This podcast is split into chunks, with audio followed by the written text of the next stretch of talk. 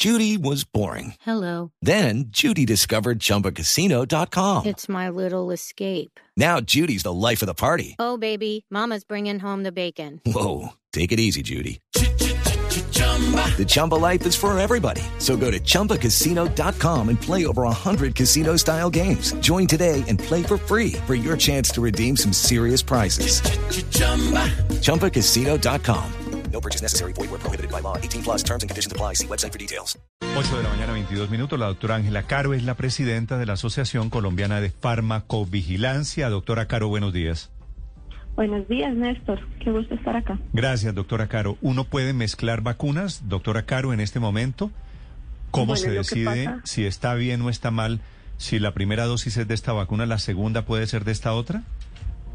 Lo que pasa en este momento, Néstor, es que como siempre en coronavirus no tenemos evidencia suficiente. En lo que ha venido sucediendo durante todo este proceso de vacunación, digamos en- en- durante este año, es que se consideraba un error el que se mezclara una vacuna con la otra. Es decir, eh, si, si tú miras los registros del Institute for Safe Medication Practices, uno de los errores que se establecían como que no podrían pasar es que inicialmente se diera una dosis de un tipo de vacuna y luego de la otra. Sin embargo, con esta, estos casos de error que, que han pasado, pues se empezó a analizar esa información y se empezó a ver, a seguir a estos pacientes en particular para determinar cuál era el efecto que, finalmente tenían.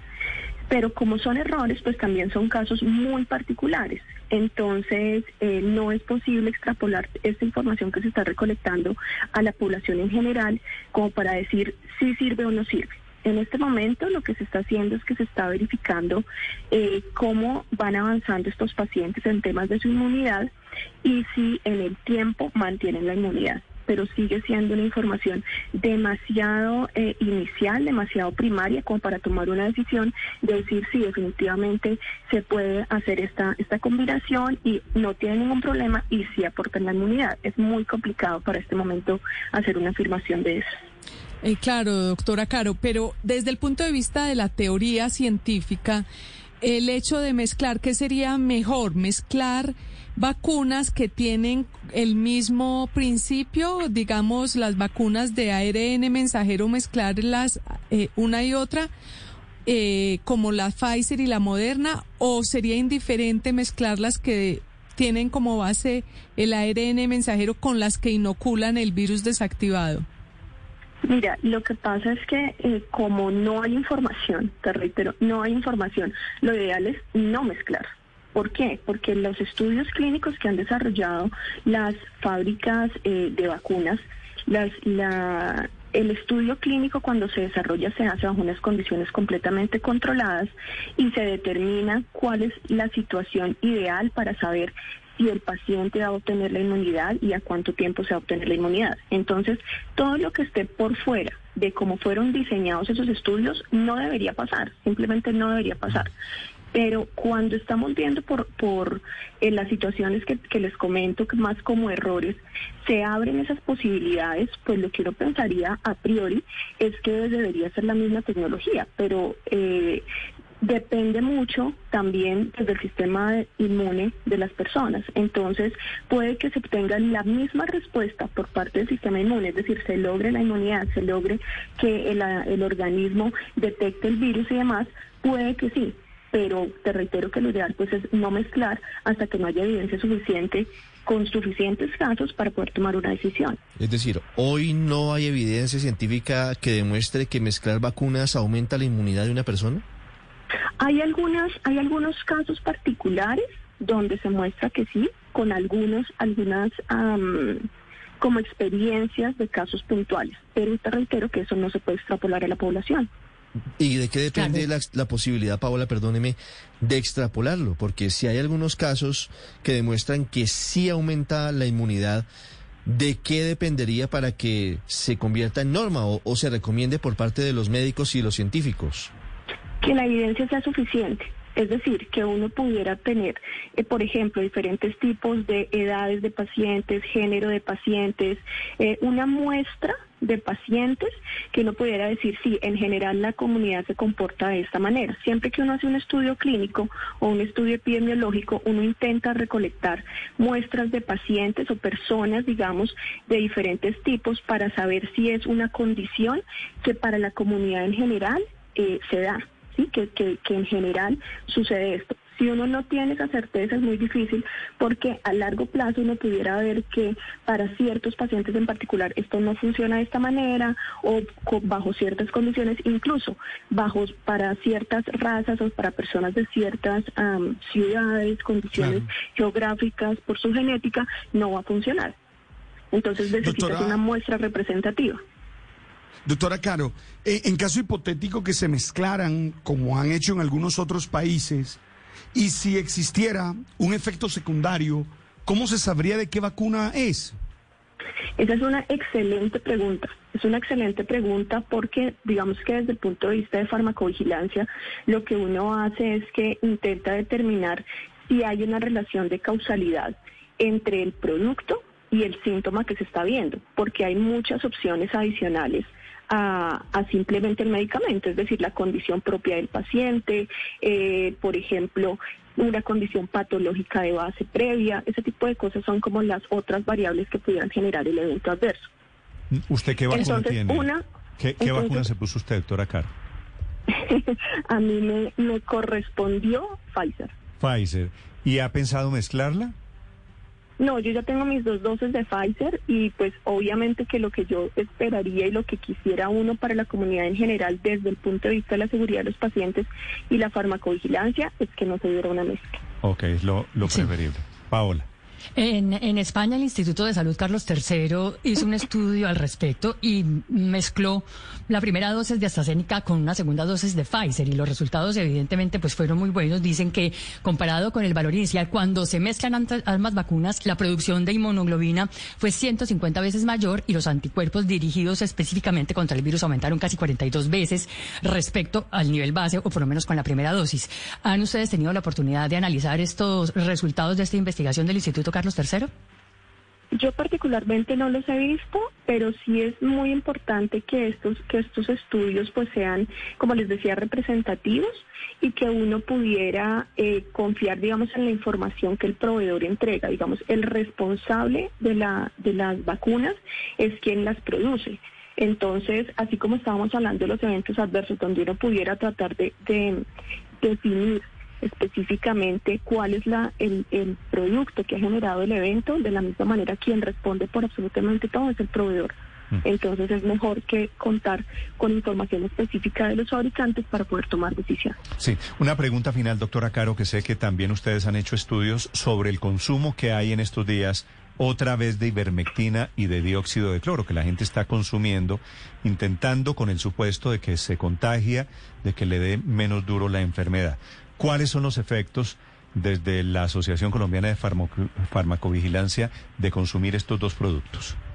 Pues mira, realmente nosotros estamos muy preocupados porque eh, junto con el Centro de Información de Seguridad de Productos Químicos, CISPROQUIM, del Consejo Colombiano de Seguridad, hicimos un análisis de los datos que ellos tienen, que ellos han recolectado sobre notificaciones voluntarias de personas que han eh, dicho que se, se han intoxicado o digamos que llegan a una institución hospitalaria por una intoxicación por ivermectina y por dióxido de cloro.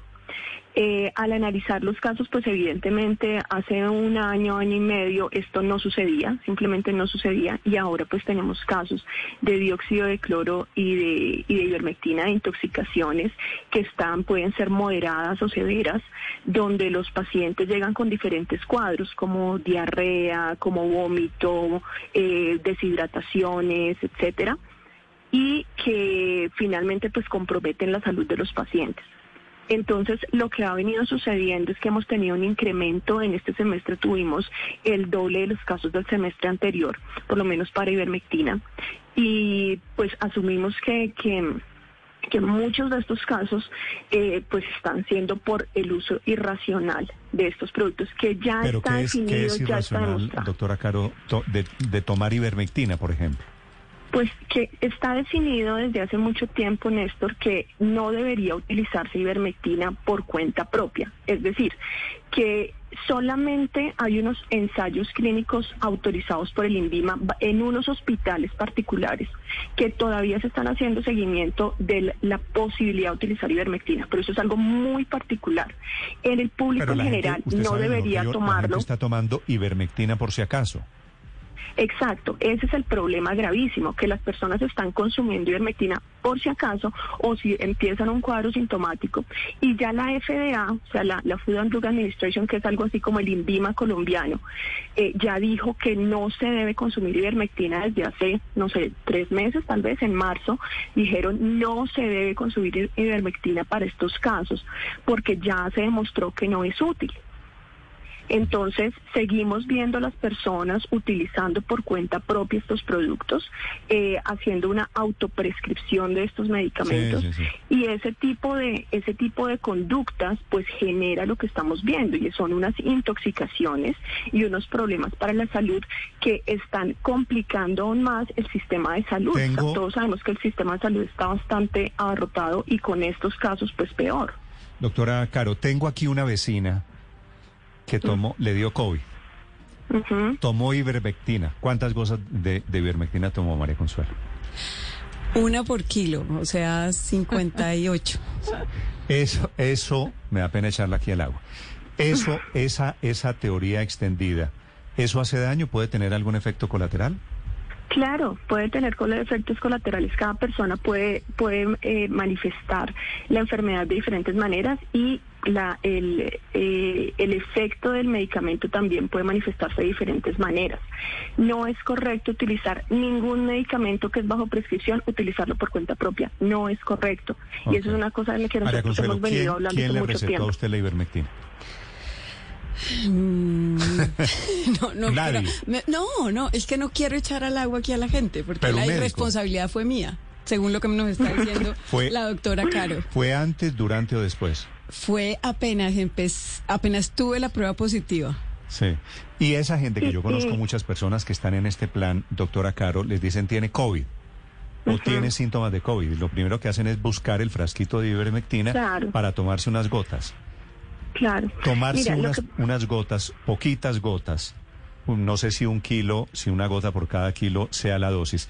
¿Eso puede causar algún efecto? Claro, sí. A ver, te reitero. Los medicamentos en general tienen efectos positivos y efectos negativos. Cualquier medicamento te puede generar un efecto negativo. Cuando nosotros hablamos de la dosis y nosotros los farmacéuticos tenemos una mm, como un, un lineamiento general que todo es cuestión de dosis. La diferencia entre aliviar y matar, es decir, la diferencia entre un medicamento y un veneno es la dosis. Entonces, depende de la persona como tal y por eso requiere una prescripción particular, es decir, un- requiere un análisis y un diagnóstico para poder decir, este es el mejor medicamento y esta es la mejor dosis para el paciente. Sin embargo, hay otras, otras variables, es decir, el, toda la medicina se basa en la evidencia científica. Nosotros somos científicos, trabajamos con evidencia científica. Hace un año se está hablando del uso de ivermectina, pero ya está establecido en la literatura que no es útil. ¿Qué pasa? Muchas veces las personas dicen, ah, pero es que yo lo empecé a tomar y me pasó. Claro, porque es que la enfermedad es una enfermedad viral que tiene una, un comportamiento natural, que empieza y termina de cierta manera. Entonces, a veces es simplemente el curso natural de la enfermedad que hace que la enfermedad se autolimite y desaparezcan los síntomas. Uno no puede generar una relación causa-efecto tan simple como decir, yo estaba mal, me lo tomé y estoy bien. Pues sí, pero es que no necesariamente fue por ese particular, por ese medicamento. Sí, Para eso se se, le- se necesitan levantó a las 8 de la mañana y quiere decir que levantarse a las 8 de la mañana sirve. No necesariamente. Exactamente, exactamente. Son variables que llamamos nosotros de confusión. No hay una causalidad real. Entonces, para eso se hacen los ensayos clínicos controlados, donde un investigador dice cuáles son las variables, cómo vamos a determinar que esto realmente tiene una relación de causalidad y después finalmente si sirvió o no sirvió. Eso ya se hizo y se dijo que no servía. Doctora Caro, gracias. Con el mayor gusto. Muchísimas gracias, Gracias a por usted. invitarme. Caro es la presidenta de la Asociación de Farmacovigilancia. Hey guys, it is Ryan. I'm not sure if you know this about me, but I'm a bit of a fun fanatic when I can. I like to work, but I like fun too. It's a thing. And now the truth is out there. I can tell you about my favorite place to have fun. Chumba Casino. They have hundreds of social casino style games to choose from with new games released each week. You can play for free anytime, anywhere and each day brings a new chance to collect daily bonuses. So join me in the fun. Sign up now at ChumbaCasino.com. No purchase necessary. Group. Void prohibited by law. See terms and conditions. 18 plus.